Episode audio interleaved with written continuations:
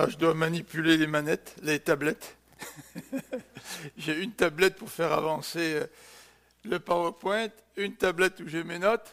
Il euh, ne faut pas que je mélange dans les tablettes. Heureusement, il y a assez d'espace ici sur la chair. Euh, bonjour à chacun. Je suis très content d'être de, nouveau parmi vous. Et je voudrais donc remercier Pascal. Je ne sais pas où il est, Pascal. Il est là de, m'avoir invité. C'est toujours un privilège de, rencontrer d'autres communautés, d'autres églises, d'avoir des liens avec euh, la famille de Dieu euh, qui dépasse un petit peu les liens locaux. Euh, comme vous le savez certainement, je, travaille à, Laval et c'est toujours une joie pour moi que de rencontrer d'autres frères et sœurs puis d'aller enseigner dans d'autres églises.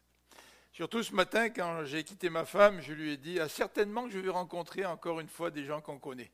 Alors effectivement, euh, j'ai déjà rencontré plusieurs personnes que nous connaissons déjà. Euh, ce matin, je voudrais euh, regarder avec vous un long texte, une soixantaine de versets, qui est au centre du livre des lamentations de, Jérémie. la souffrance, c'est la condition humaine. nous souffrons, hein. nous souffrons à cause de nos péchés, nous souffrons à cause du péché d'autrui, nous souffrons parce que la souffrance est inhérente à notre nature humaine. Et euh, le livre de Jérémie nous présente euh, la souffrance d'un prophète. Et avant de regarder le chapitre 3, je voudrais euh, faire quelques généralités en introduction et très rapidement mentionner que le livre de Jérémie nous pourrions le résumer sous le thème suivant. Euh, pourquoi nous oublierais-tu? C'est un petit peu une question que le prophète euh, pose à Dieu face aux souffrances qui sont les siennes, et en particulier face aux souffrances euh, du peuple du peuple d'Israël. Le livre se caractérise aussi par cinq élégies, ou on appelle ça des complaintes, ou des lamentations, donc cinq euh, lamentations. Les quatre premières sont ce qu'on appelle des acrostiches, c'est-à-dire ce sont des poèmes qui sont écrits en utilisant euh, chacune des lettres de l'alphabet. Alors vous pouvez avoir, en fait, dans le livre de Jérémie, on, retrouve euh, une complainte avec des blocs de trois versets, c'est-à-dire les trois premiers versets commencent avec la première lettre de l'alphabet, les trois suivants, la deuxième lettre, etc. On retrouve aussi une complainte avec deux versets qui commencent par la première lettre de l'alphabet, puis c'est par bloc de deux, puis ça continue. On descend l'alphabet par bloc de deux. Donc euh, c'est une, euh, une construction un petit peu particulière que nous retrouvons dans le livre de Jérémie. cet ouvrage euh, est une lamentation sur la ruine de Jérusalem. Vous savez que Jérusalem a été détruite en 587 après Jésus-Christ. Déjà, le royaume du Nord avait été envahi, Samarie avait déjà été prise euh, euh, quelque temps avant, mais là, c'est au tour de, Judas. Et ce qui caractérise en particulier la, prise de Jérusalem, c'est que Jérusalem, c'est le lieu où se trouvait le temple. Et certainement que pour les juifs pieux, de voir le temple euh, détruit, pris par les ennemis, ainsi que tout l'ensemble de la ville, c'était certainement une cause de souffrance tout à fait particulière, parce que la présence de Dieu au sein du peuple, euh, elle se matérialisait par la présence du temple. Alors le fait que Dieu ait permis à ces étrangers d'envahir le peuple, ça devait être toute une remise en question, toute une souffrance pour euh, le peuple d'Israël, en particulier pour les gens qui, qui, étaient pieux. Il restait encore quand même quelques personnes pieuses, même si les causes de cette euh, souffrance, c'était le péché du peuple, l'idolâtrie. Euh, le peuple n'a pas été fidèle. Il a été un peu plus fidèle que le royaume du Nord, mais à son tour, euh, le peuple a franchi la limite et Dieu a permis que des étrangers arrivent, assiègent Jérusalem et prennent la ville. Mais malgré cette souffrance, malgré cette lamentation, nous retrouvons dans le livre de, Jérémie euh, l'espérance, l'espoir. Et même dans les, journées sombres, euh, la petite lumière qui brille nous permet d'avoir de l'espérance. En tout cas, euh, nous retrouvons cette petite lumière, en tout cas dans le livre des Lamentations de Jérémie. Alors avant d'entrer dans ce long chapitre, je voudrais vous présenter le contenu de notre méditation ce matin. Nous allons tout d'abord regarder la description des souffrances de Jérémie. quand quelqu'un souffre, c'est toujours important d'écouter sa souffrance. C'est important que la personne verbalise sa souffrance, et pour ceux qui sont autour d'elle, c'est important aussi d'écouter la souffrance, de bien comprendre la souffrance qui était celle de, Jérémie. Mais malgré sa souffrance, euh, dans ce chapitre, nous voyons que Jérémie euh, expérimente un changement, un changement qui est radical. Et c'est ce que nous allons regarder dans la deuxième partie de notre méditation, le changement radical qui s'opère chez Jérémie. Quand on souffre, euh, la tentation consiste à rester replié sur notre souffrance, sur notre difficulté. Et le défi, c'est de pouvoir euh, sortir un peu de cette souffrance pour avoir une autre perspective de ce que Dieu est en train de faire, au travers notamment de la souffrance. Alors on va voir un certain changement chez le prophète Jérémie, et pour terminer, nous regarderons les conséquences de ce changement, les conséquences de ce changement dans la vie de Jérémie. Alors, on regarde tout d'abord la description des souffrances de Jérémie euh, dans les versets 1 à 3. Alors, on va lire comme ça au fur et à mesure que nous avançons dans la méditation. Nous allons lire euh, donc les, versets appropriés euh, ensemble. Alors, lamentation de Jérémie, je lis dans la Bible du Semeur, lamentation de Jérémie au chapitre 3, verset 1er. Moi, je suis l'homme qui a vu l'affliction sous les coups du bâton de sa colère. Il m'a mené, il m'a fait marcher dans les ténèbres sans aucune lumière. C'est contre moi qu'à longueur de journée, il tourne et retourne sa main. Alors, je vous invite à prier avant d'avancer un peu plus dans la méditation de ce texte. Seigneur notre Dieu, nous voulons te remercier pour ta parole qui, qui nous parle. C'est ce que nous disons, c'est ce que nous croyons. Cependant, parfois, ta parole, lorsqu'elle nous parle, elle nous, elle nous bouscule. Et quand c'est le cas, nous avons un peu plus de difficultés. Mais Seigneur, nous voulons te prier pour que nous puissions toujours être soumis à cette parole pour que nous puissions toujours l'aimer, la chérir, la garder près de notre cœur, la méditer, même quand elle nous remet en question. Que cette parole ce matin puisse être un encouragement pour chacun d'entre nous. Nous te le demandons au nom de Jésus-Christ notre Dieu. Amen. Verset 1er jusqu'au verset 3. J'ai intitulé cette euh, section la Jérémie et Dieu, parce que dès le début, nous voyons un petit peu la relation qui existe entre Jérémie et Dieu dans ces moments de souffrance à travers lesquels Jérémie passe. En lisant ces quelques versets, nous remarquons que Jérémie parle à la première personne du singulier. C'est je. Moi, je suis l'homme qui a vu l'affliction. Et euh, le texte emploie aussi les pronoms personnels comme moi. Il m'a mené, il m'a fait marcher, verset 3, c'est contre moi qu'il retourne sa main. Donc euh, Jérémie parle de ce qu'il est en train de vivre. Et ce qui est intéressant, c'est que Jérémie euh, ose parler. Dans la souffrance, parfois, nous n'osons même pas parler. Nous nous replions sur nous-mêmes. Et il est vrai que dès que nous commençons à nous exprimer, c'est certainement le début d'un processus qui peut nous mener à la guérison.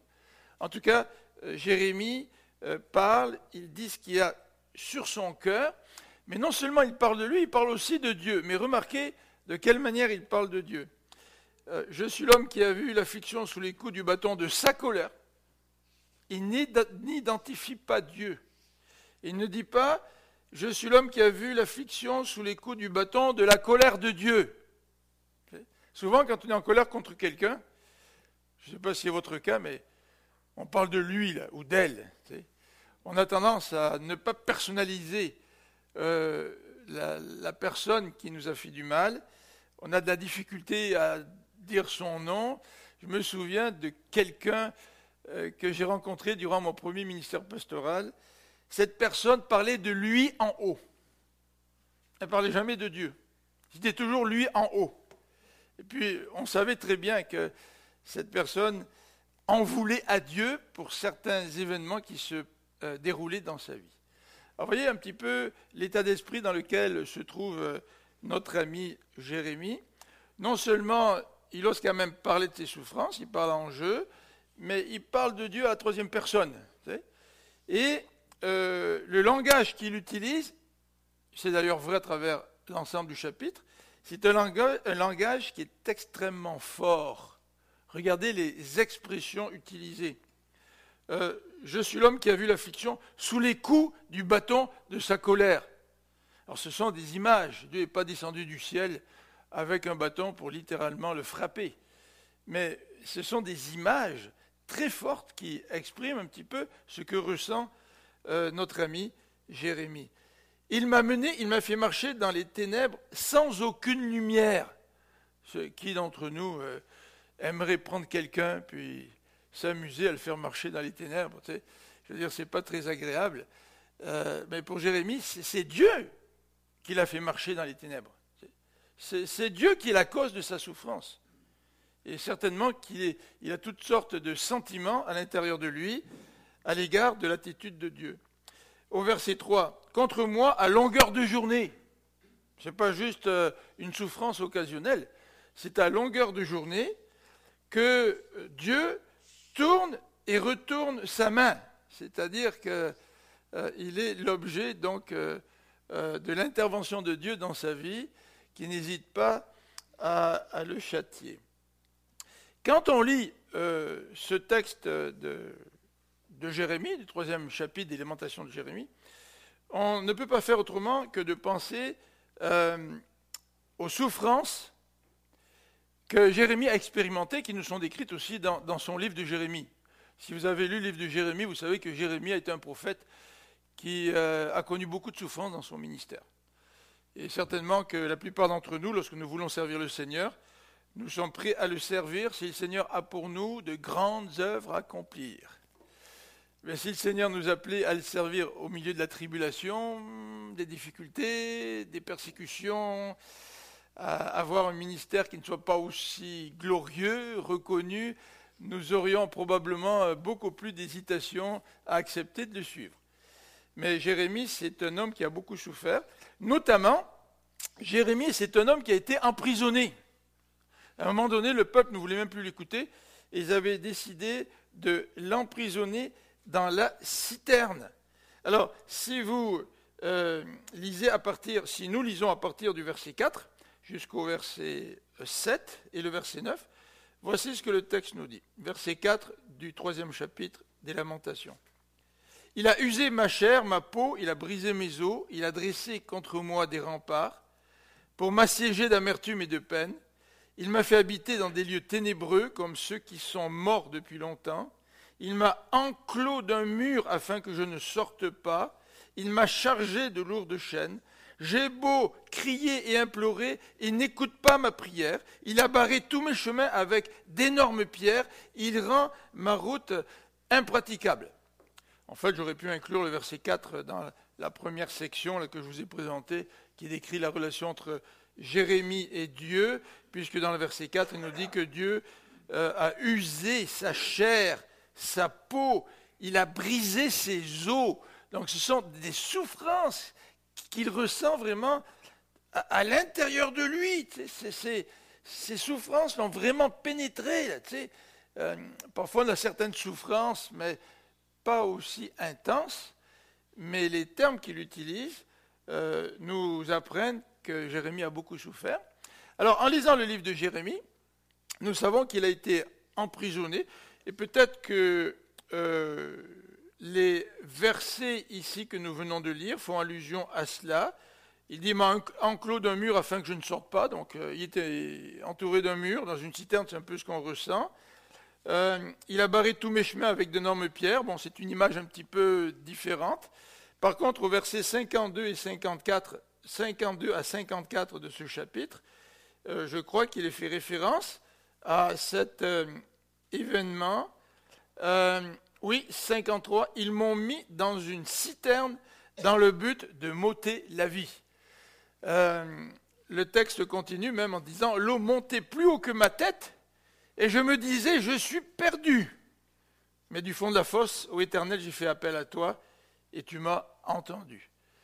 Donc les, souffrances de Jérémie étaient vraiment particulières, mais non seulement il a expérimenté des souffrances physiques, mais il a aussi expérimenté des souffrances que j'appellerais spirituelles. Euh, Dieu l'a interdit, lui a interdit de prier pour le peuple. Alors au verset 8, il est dit, j'ai beau crier et implorer, il n'écoute pas ma prière. Donc il semble que lui, dont Jérémie parle, n'écoute pas sa prière. Mais quand on regarde dans le texte de Jérémie chapitre 7 verset 16, donc le livre de Jérémie, nous voyons que Dieu lui a interdit de prier pour le peuple.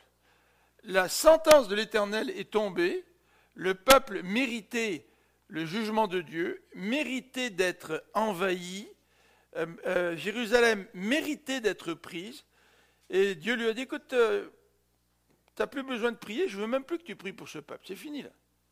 Ils ont atteint un point de non-retour. Alors imaginez-vous que d'un point de vue spirituel, ça doit être extrêmement difficile. Euh, si Dieu disait à un pasteur d'une église aujourd'hui ou à des leaders d'une église, je ne veux plus que tu pries pour ton église. C'est comment réagirions-nous? En fait, normalement, les pasteurs, les, ouvriers, les bergers dans une église aiment l'église.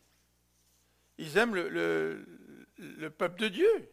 Ils aiment les frères et les sœurs et que Dieu leur dise de ne plus prier pour, l'Église, ça doit être euh, considérablement douloureux.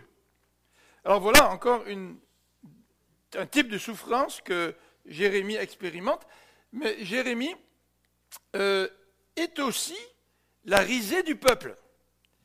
Euh, dans le livre de Jérémie, il nous est dit que le peuple se moquait tellement de Jérémie qu'ils avaient décidé de faire des chansons sur lui. Alors, ce n'est pas dans le même état d'esprit que les amateurs du Canadien pourraient faire des chansons sur le Canadien, euh, où on glorifie euh, tel ou tel euh, sportif, où on le célèbre au travers de ses chansons. dans le cas de Jérémie, le peuple avait composé des chansons pour se moquer de Jérémie. Le verset 14 nous dit ici, Je suis devenu la risée de tout mon peuple et le sujet de ces chansons à longueur de journée. Alors, dans nos pays occidentaux, parfois on se moque un peu de la réaction des autres. Oh, si, s'ils ont une mauvaise opinion de moi, je m'en fous. Euh, moi, je, suis autonome, je fais ce que je veux, je fais ce que je désire. L'opinion des autres, je m'en contrebalance. Mais dans d'autres pays, dans d'autres pays, l'honneur est extrêmement important. Et les gens vivent en fonction de l'honneur qu'ils ont dans la société à laquelle ils appartiennent. Et si leur honneur est entaché, c'est le pire qui pourrait leur arriver. Et pour Jérémie, c'est un, serviteur du Seigneur. Imaginez-vous être la risée de tout un peuple. Parfois, tout un peuple parle de quelqu'un. S'il euh, y a des abus, si quelqu'un commet des abus, la personne passe en cours, bien, les médias, les masses médias vont reprendre la nouvelle et euh, cette personne qui a commis des abus va être connue de tout le peuple québécois. Mais là, au moins, la personne, elle, a commis des fautes et ça fait partie des conséquences de ces fautes. Tu es discrédité par l'ensemble de la société. Alors ça, ça doit être quand même tout un poids d'être discrédité par l'ensemble de la société. Tu cherches un travail, les gens te connaissent, tu ne peux pas avoir un travail. Tu, te promènes dans la rue, les gens te reconnaissent. Les gens qui, habitent dans le même quartier de toi, que toi, te connaissent. Ils savent qui tu es, ils savent ce que tu as fait, et ils désapprouvent ton attitude et ta conduite. Et même plus que ça, tu te sens même jugé, ah, pour, pour de bonnes raisons, puisque tu as commis un crime ou des crimes. Mais imaginez l'attitude ou la situation pour Jérémie. Hein. Jérémie qui était continuellement la risée de tout le monde. Alors imaginez-vous quand Jérémie sortait de chez lui, il entendait peut-être des enfants dans la rue en train de chanter des chansons pour se moquer de Jérémie.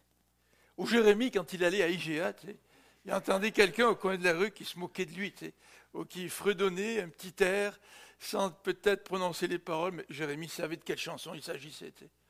Donc Jérémie, c'est un homme qui, qui a beaucoup, qui souffrait beaucoup.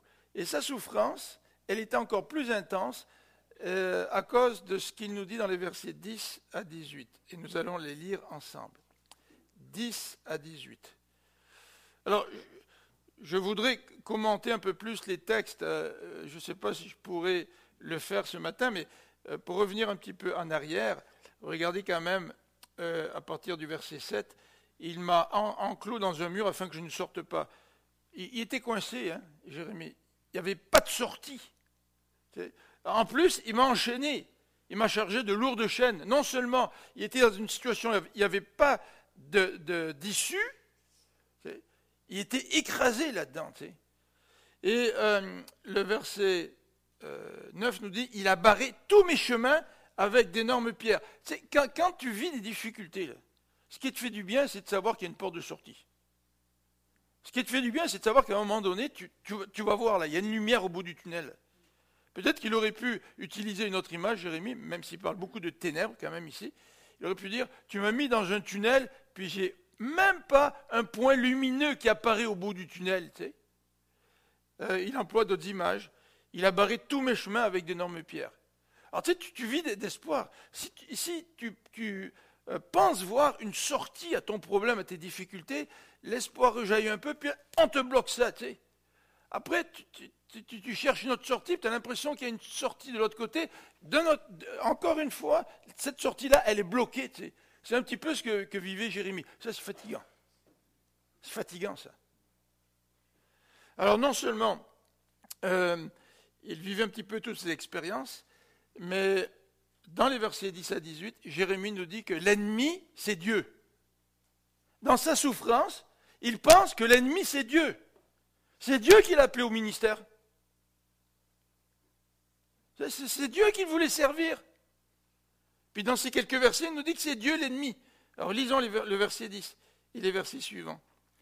Il m'a épillé comme un ours aux aguets, ou comme un lion tapi dans sa cachette. Il m'a fait sortir du chemin, il m'a mis en pièces. Il m'a transformé en une terre dévastée. Il a bandé son arc, il m'a pris pour cible. Il m'a percé les reins avec les flèches tirées de son carquois. Je suis devenu la risée de tout mon peuple et le sujet de ses chansons à longueur de journée. Nous l'avons mentionné. Il m'a gavé d'herbes amères. Il m'a abreuvé d'absinthe. Il m'a brisé les dents sur du gravier. Il m'a couvert de cendres. Tu m'as banni loin de la paix. Je ne sais plus quel goût a le bonheur. Alors j'ai dit, c'en est fini de tout mon avenir. Je n'espère plus rien de l'éternel. C'est dur comme parole. Hein.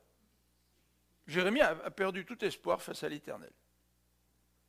Et peut-être que dans les situations que nous vivons, nous aussi, peut-être que nous avons perdu de l'espoir, même en l'éternel. Et Jérémie, il a l'honnêteté de le dire. Parce que nous, peut-être, lorsque nous échangeons en tant que chrétiens et que nous souffrons, nous n'osons pas aller jusque-là, même si nous le pensons, parfois. Je, n'ai plus d'espoir en l'éternel. Regardez un peu plus en détail ce que ces versets nous, nous disent à partir du verset 10. Le verset nous dit que la perspective euh, de Jérémie, dans sa perspective, Jérémie pense que Dieu est le prédateur et que Jérémie, il est la proie. Dieu veut m'attraper comme un lion qui est tapis dans sa cachette. Imaginez-vous, vous promenez sur un terrain quelconque, vous savez qu'il y a un lion quelque part, puis vous ne le voyez pas, mais il est tapis, il est prêt à bondir. Très inconfortable, hein c'est plus qu'inconfortable. C'est paniquant. C'est paniquant. Jérémie continue. Il nous parle non seulement d'un lion, mais euh, il parle d'un ours qui est aux aguets. Euh, ce sont des animaux qu'on peut trouver bien gentils quand on regarde des films de Walt Disney. Mais quand on regarde des documentaires et qu'on voit ces animaux vivre dans leur état naturel, nous savons combien ces animaux-là sont dangereux. Voilà à quoi Jérémie compare Dieu. Le texte continue. Les versets 12, 12 euh, et suivants. Il m'a pris pour cible. C'est-à-dire que Dieu est le chasseur. Dieu, il a bandit son arc, puis il attendait que Jérémie arrive pour tirer dessus. Tu te rends compte comment, Jérémie souffrait Quelle était sa perception de Dieu Tellement sa souffrance euh, était grande. Et il le dit. Jérémie n'est pas en train de jouer au super spirituel. Alors moi, il faut que je montre à l'Église que je suis un bon témoignage. Je dois, au travers de ma vie, de ma souffrance, de ce que je vis, rendre gloire à Dieu. Donc, euh, sais pas si pire, ça va bien. Le Seigneur est avec moi, j'ai confiance. Mais à l'intérieur, sais pas du tout ça. Vous savez, on est un petit peu comme ce canard euh, euh, qui, qui, reste tout calme, mais en dessous de l'eau, là, ça, patine pas mal, hein, ça, bouge pas mal, c'est pas il panique, tu sais. mais il, il, veut garder une image. Jérémie, ici, ne cherche pas à garder une image. Et ce qui est intéressant, c'est que si nous, nous entendons nous entendrions aujourd'hui un frère ou une sœur parler ou tenir les mêmes propos que Jérémie, peut-être qu'on le jugerait. Peut-être que nous dirions, non, Jérémie, là, t'as pas compris, tu as une mauvaise perception. Puis on lui donnerait une bonne leçon sur comment accepter la souffrance, puis la providence de Dieu, puis etc. Puis Seigneur qui a souffert aussi pour, nous, tu devrais comprendre et pas parler ainsi. Mais Jérémie ose, et nous, nous devrions aussi oser écouter ceux qui souffrent. Même si ce qu'ils nous disent peut peut-être chatouiller nos oreilles. Dans ce passage, euh, donc euh, Dieu le prend pour cible avec, euh, ses, flèches, en utilisant son arc. il utilise d'autres expressions. Hein. Il m'a fait sortir du chemin au verset 11, il m'a mis en pièces, il m'a transformé en une terre dévastée c'est sûr que les ennemis sont arrivés, ils ont aussi dû dévaster Judas. Et donc l'image, cette image est venue peut-être un peu plus spontanément à son esprit. Euh, continuons au verset 14 et 18. Euh, Dieu lui a fait toucher le fond. Regardez au verset 14. il parle de la risée de tout le peuple, il est le sujet des chansons. Mais il m'a gavé d'herbes amères je ne sais pas si vous aimeriez ça manger des herbes amères. Quand on n'aime pas quelque chose, moi quand j'étais petit, je n'aimais pas les carottes. Les, carottes bouillies, euh, ma mère faisait des carottes bouillies avec une genre de sauce à béchamel. Oh, quand je mangeais ça, j'avais envie de vomir. Pourtant, les carottes, c'est bon. Imaginez-vous si mes parents euh, avaient décidé de me faire manger euh, des herbes amères. Je veux dire, c'est toute une expression pour exprimer sa souffrance. Il m'a couvert de cendres. Et le verset 17 dit, tu m'as banni loin de la paix. Je n'arrive même plus à goûter le bonheur. Peut-être qu'il a eu la Covid, euh, Jérémie ne savait pas, il a perdu le goût, là, tu sais. Mais en tout cas, il a perdu le goût du bonheur. Tu sais plus ce que c'est que le bonheur. Alors j'ai dit, ça n'est fini. Ça n'est fini tout mon avenir, je n'espère plus rien à l'éternel. Mais le texte qui suit nous amène à un changement radical chez Jérémie. Et j'aimerais euh, euh, aborder cela maintenant. Dans les versets 19 à 25, Jérémie se souvient. Alors on va lire ensemble 19 à 25. Oh, souviens-toi de mon humiliation et de ma vie errante, du poison, de l'absinthe dont je suis abreuvé. Sans cesse, je m'en souviens et j'en suis abattu. Mais voici la pensée que je me rappelle à moi-même, la raison pour laquelle j'aurai de l'espérance. Non, les bontés de l'Éternel ne sont pas à leur terme, et ses tendresses ne sont pas épuisées. Chaque matin, elles se renouvellent, oui, ta fidélité est grande. J'ai dit, l'Éternel est mon bien, c'est pourquoi je compte sur lui. L'Éternel est plein de bonté pour ceux qui ont confiance en lui, pour ceux qui se tournent vers lui. Il est bon d'attendre en silence la délivrance que l'Éternel opérera. C'est une bonne chose pour l'homme de porter le joug dans sa jeunesse, qu'il se tienne à l'écart et garde le silence quand l'Éternel le lui impose, et qu'il s'incline le visage dans la poussière. Peut-être y a-t-il un espoir qu'il présente la joie à celui qui le frappe, qu'il se rassasie de mépris. Car le Seigneur ne le rejettera pas pour toujours, mais s'il s'afflige, il aura aussi compassion, selon son grand amour. Ce n'est pas par plaisir qu'il humilie et qu'il afflige les humains. Lorsque l'on foule aux pieds tous les prisonniers du pays, lorsqu'on viole le droit d'un homme, sous les yeux même du Très-Haut, et lorsque l'on opprime quelqu'un dans son procès, l'Éternel ne le voit-il pas? Qui donc n'a qu'à parler pour qu'une chose soit, quand le Seigneur ne l'a pas ordonné? Par sa parole, le Très-Haut ne suscite-t-il pas et le malheur et le bonheur? Pourquoi l'homme se plaindrait-il alors qu'il reste en vie Que chacun se plaigne de ses péchés? il y a un gros changement là, dans euh, tout ce, bloc, dans ces quelques versets que nous venons de lire il y a tout un changement euh, dans la perspective de Jérémie. Alors regardons un petit peu euh, certains éléments de ce changement. Premièrement, il se souvient, à partir du verset 19, il se souvient de sa souffrance. Jérémie est un gars extrêmement réaliste. Un chat est noir, il appelle noir, un chat est blanc, il appelle blanc. Souviens-toi de mon humiliation, de ma vie errante. Euh, sans cesse, je m'en souviens. Tout ce que j'ai vécu, sans cesse, je m'en souviens. Donc il voudrait que Dieu aussi s'en souvienne. Euh, il se souvient qu'il est abattu, mais dans sa souffrance, il indique une raison d'espérer. Et cette raison d'espérer, elle se trouve au verset 21. On connaît tous hein, ces quelques versets qui suivent. Mais voici la pensée que je me rappelle à moi-même.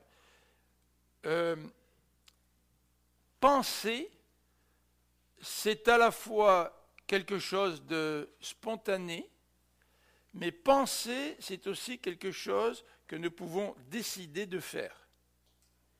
Alors j'aimerais vous suggérer qu'ici, lorsqu'il dit euh, Voici la pensée que je me rappelle moi-même, c'est qu'à un moment donné dans sa vie, Jérémie a décidé d'orienter ses pensées dans une direction différente. Auparavant, sa pensée euh, mettait l'accent sur, Dieu. Il pensait que c'était Dieu qui était responsable de tous ses maux, de toute sa souffrance, que Dieu l'attaquait. Dieu était comme un lion, Dieu était comme un ours, comme un chasseur, un prédateur, etc. Et là maintenant, il, euh, oriente sa, pensée dans une autre direction. Mais euh, pour faire cela, il faut qu'il ait une discipline, Jérémie. Parce que dans le verset 19, il nous est dit, et dans le verset 20, sans cesse, je me souviens. Il se souvient sans cesse de son humiliation. Comment faire pour orienter ta pensée différemment alors que tu penses constamment à ton problème, euh, à ta souffrance? Alors Jérémie a dû faire preuve d'une certaine discipline.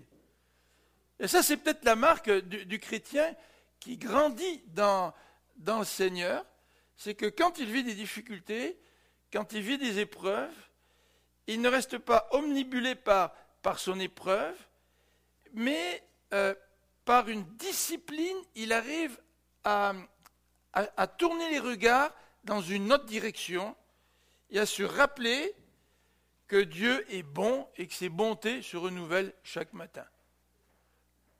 Vous savez, souvent, nous, quand on a des difficultés, quand on a des épreuves, ça devient une excuse pour tomber dans le péché. Ça ne va pas très bien, et c'est là qu'on tombe dans nos travers. Quand on tombe dans euh, ce qui parfois peut nous lier dans notre vie chrétienne, puis on trouve des excuses. Ah, ça me fait du bien, donc je me laisse aller.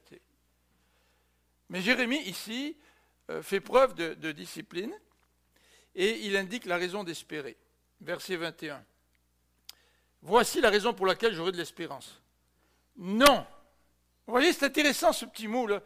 Euh, c'est comme si Jérémie voulait mettre un terme à une façon négative de penser. Il dit non.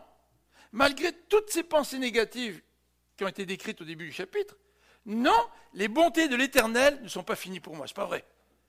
C'est pas vrai. Même si j'ai pensé à un moment donné que je n'avais plus d'espérance en l'Éternel, c'est faux. Cette pensée est fausse. Les bontés de l'Éternel ne sont pas à leur terme et ses tendresses ne sont pas épuisées. Il y a un contraste dans le vocabulaire. Hein. Dieu est comme un lion, Dieu est comme un chasseur, Dieu est comme un ours. Euh, on a vu les, euh, les, expressions décrites, là, Dieu casse mes dents sur des pierres, hein, on, l'a lu. Non, non, c'est pas vrai, ça, c'est pas vrai. Les bontés de l'Éternel ne sont pas épuisées, c'est tendresse. Il y a des contrastes dans le vocabulaire là.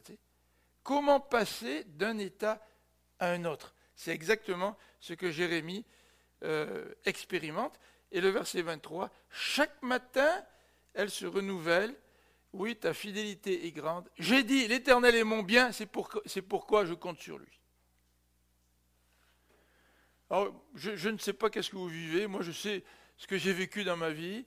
Je sais que dans certaines situations, j'avais du mal à me concentrer sur les bontés de l'Éternel. Euh, j'avais du mal à compter sur lui. Dans d'autres occasions où je suis passé à travers des situations tout à fait particulières, oui, je me rappelle que je me suis accroché à l'Éternel. Par la foi, je savais que je pouvais compter sur lui. Et par la foi, j'ai vu l'intervention de Dieu qui, a agi dans ma vie, qui a agi dans la circonstance, et qui a tout débloqué. Alors que je ne pouvais absolument rien faire. Et ce matin, j'espère que euh, ce texte de, Jérémie vous encourage dans ce que vous vivez. Peut-être que vous, avez, vous êtes en train de vivre l'expérience de Jérémie qui nous est décrite dans le début du chapitre. Peut-être, c'est votre cas ce matin. Il n'y a aucun jugement que nous pourrions porter envers vous. Vous souffrez et vous souffrez et votre souffrance, votre souffrance est peut-être innommable. On peut pas, vous ne pouvez pas l'exprimer, mais vous souffrez, c'est une réalité. Mais si c'est le cas, j'aimerais vous dire qu'il y a une autre façon de réagir à la souffrance, sans euh, fermer les yeux sur la profondeur de votre souffrance. Se tourner vers l'éternel ne veut pas dire qu'on ignore notre souffrance. Ça ne veut pas dire qu'on essaie de l'enterrer. Mais l'Éternel est celui qui, prend une personne qui, euh, qui, est très réaliste dans sa souffrance, qui, la vit dans, son être, dans ses tripes, et qui même l'exprime. L'Éternel peut agir dans, dans la vie de cette personne-là pour lui redonner de l'espoir. Parce que c'est vrai que même dans ta souffrance, les bontés de l'Éternel se renouvellent jour après jour.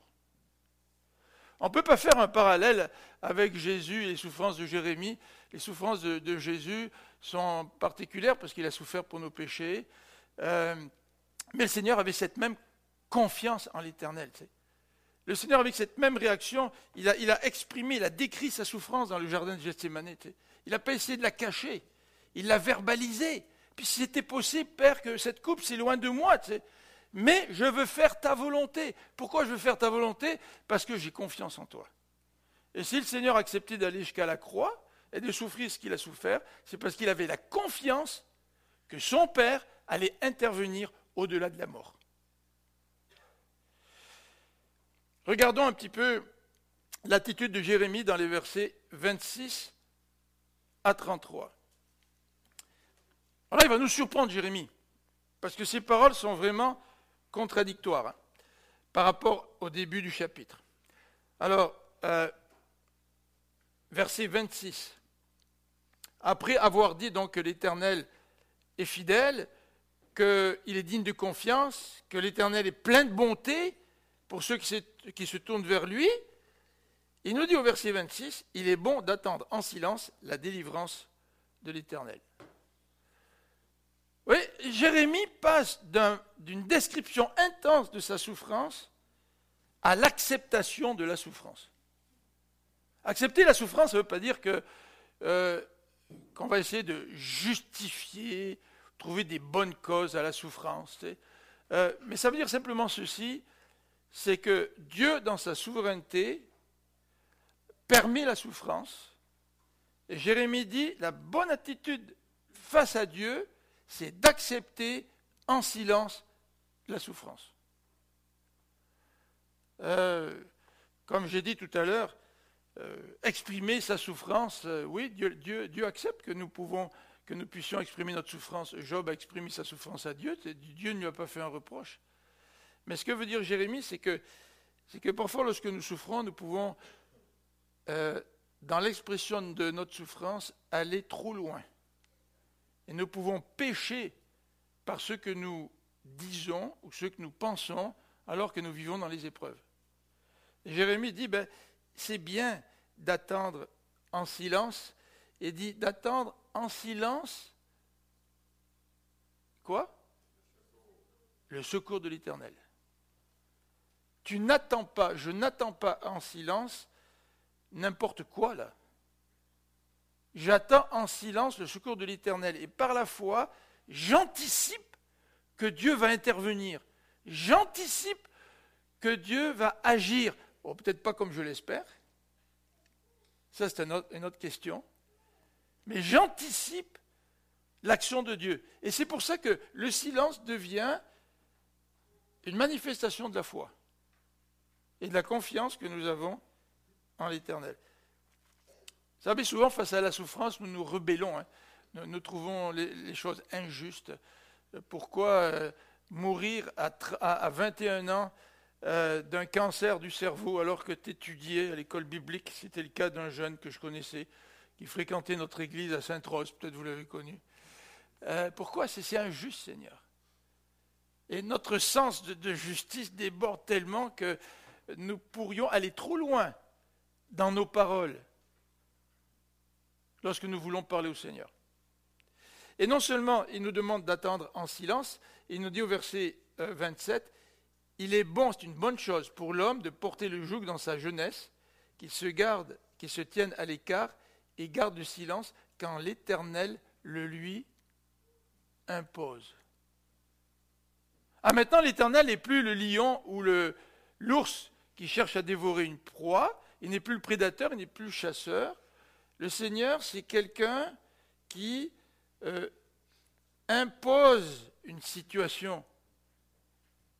Ça, c'est dur pour nous accepter. Hein.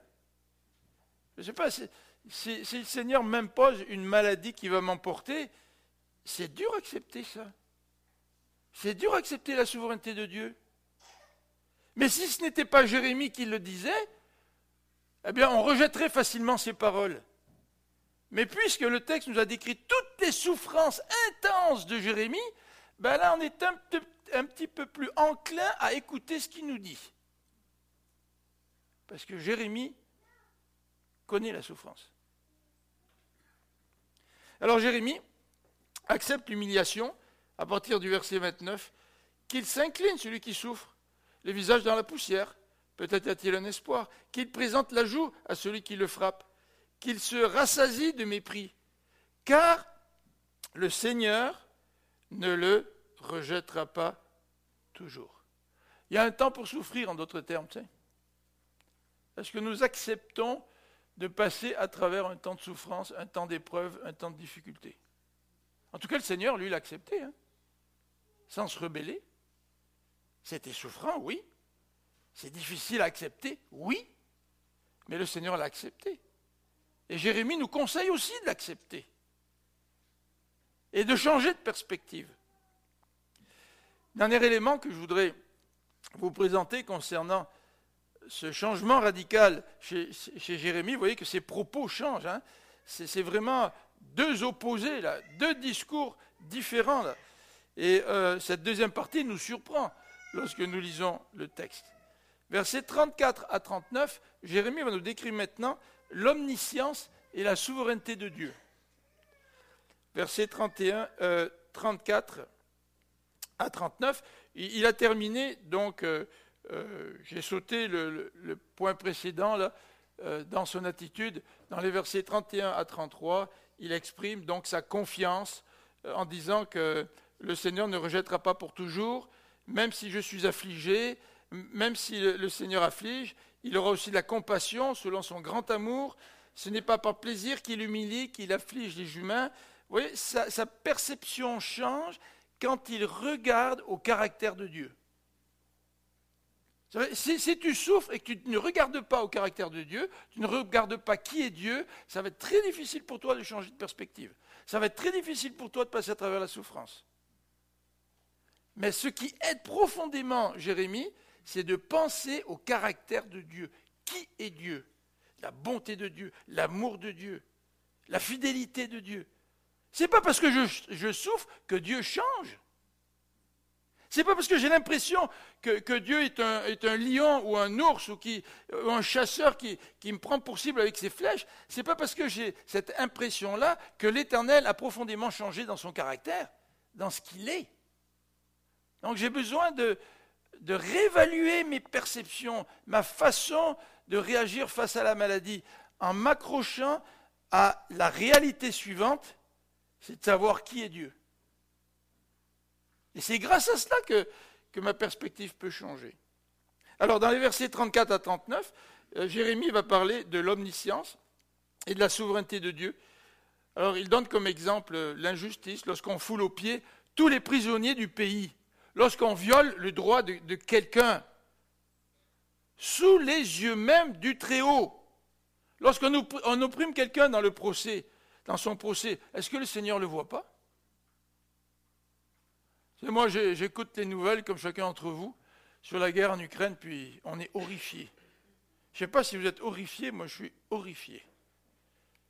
Et parfois, lorsque je lis des comptes rendus, je suis là, puis je dis, Seigneur, encore, ça ne pourrait pas s'arrêter tout ça.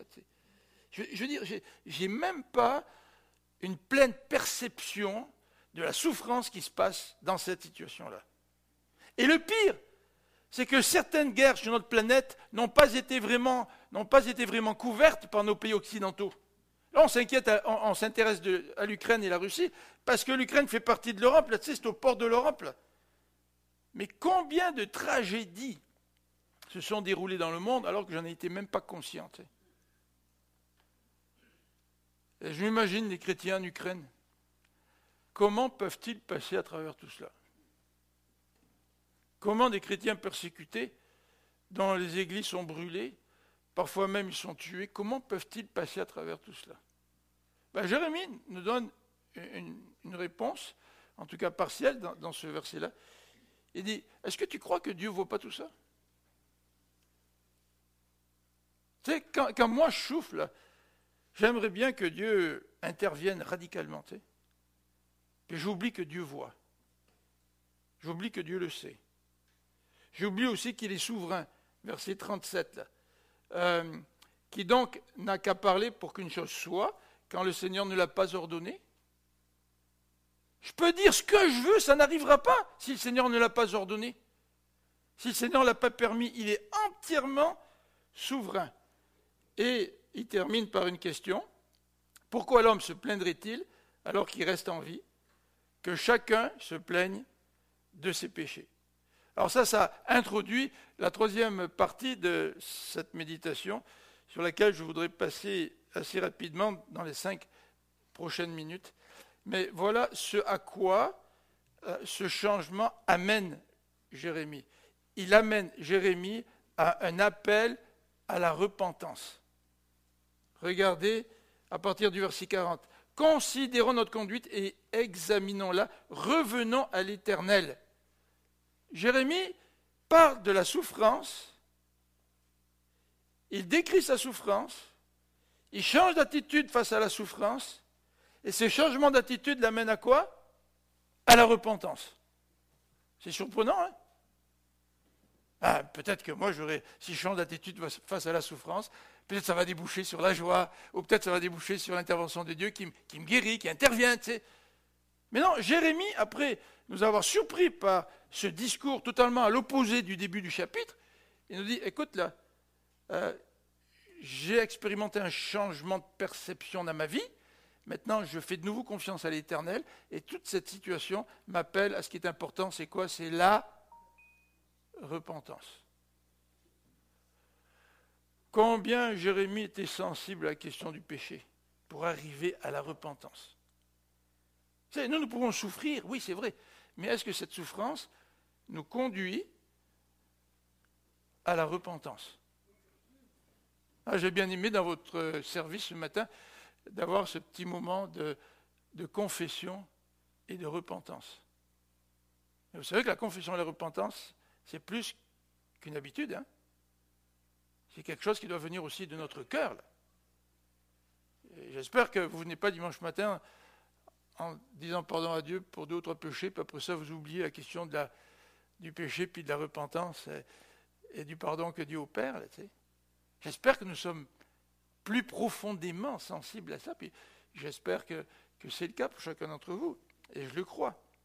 Donc, l'Éternel, euh, Jérémie appelle maintenant à la euh, repentance, mais malgré tout cela, j'arrive au troisième élément, deuxième élément de cette partie-là, Jérémie exprime encore sa souffrance, versets 48 à 54. Alors nous, pourrions dire, euh, Jérémie a changé de perspective, maintenant il a exprimé sa confiance en l'Éternel, sa foi en l'Éternel, en qui il est, ben, il a maintenant une bonne attitude, et puis il est sur un chemin beaucoup plus positif. Mais est-ce que ça veut dire que même si tu as confiance en Dieu, que la souffrance n'a plus de poids, n'a plus d'emprise dans ta vie? Non, tu souffres pareil. Il revient la souffrance dans les versets 48 euh, à 54. Il pleure à cause de la souffrance du peuple. Et il exprime de nouveau sa souffrance à l'éternel. Vous savez, la souffrance, c'est un combat en d'autres termes. Ce n'est pas parce que je souffre, puis j'en veux à Dieu parce que je souffre.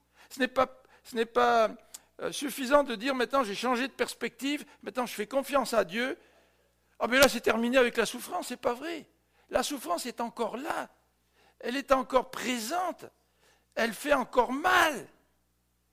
Mais maintenant, Jérémie l'amène à Dieu, sa souffrance. Et il pleure devant Dieu. Et il va terminer dans les versets 55, 55 euh, à 66 par une conviction. Et je voudrais lire ces quelques versets avec vous, 55 à 66.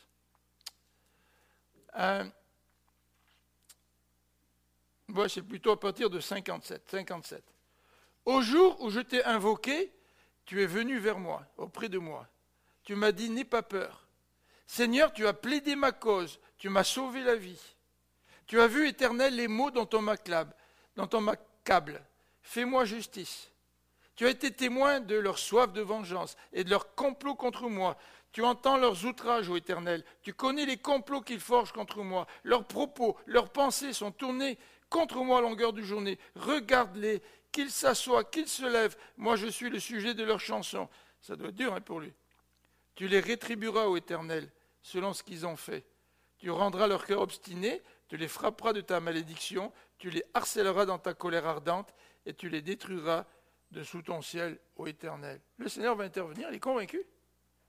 Le Seigneur va, va intervenir, il va répondre, et l'Éternel fera justice.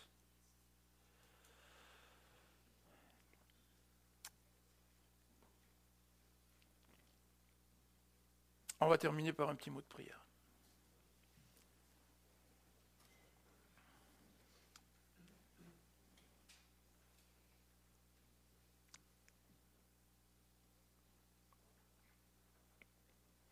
Seigneur, si je souffre ce matin, peut-être que ces paroles de Jérémie me font mal.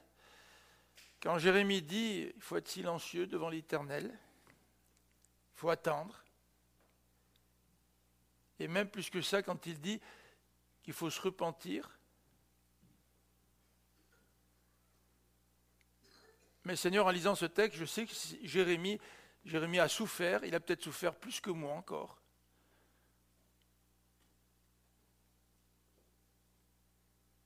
Et Seigneur, ce matin, je me pose la question, mais pourquoi est-ce que moi, je ne peux pas attendre en silence? Pourquoi est-ce que moi, dans ma souffrance, je ne peux pas aussi me repentir de mes fautes, de mes péchés?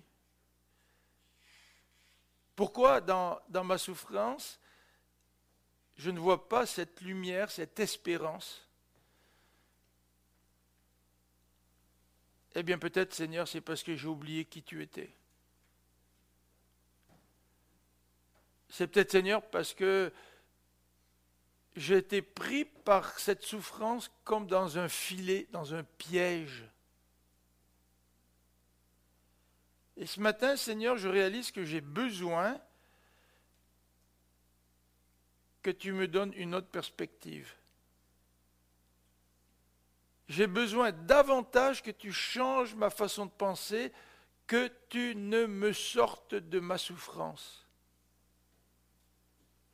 J'ai besoin de me rappeler ta fidélité, ton amour, ta souveraineté, ton omniscience.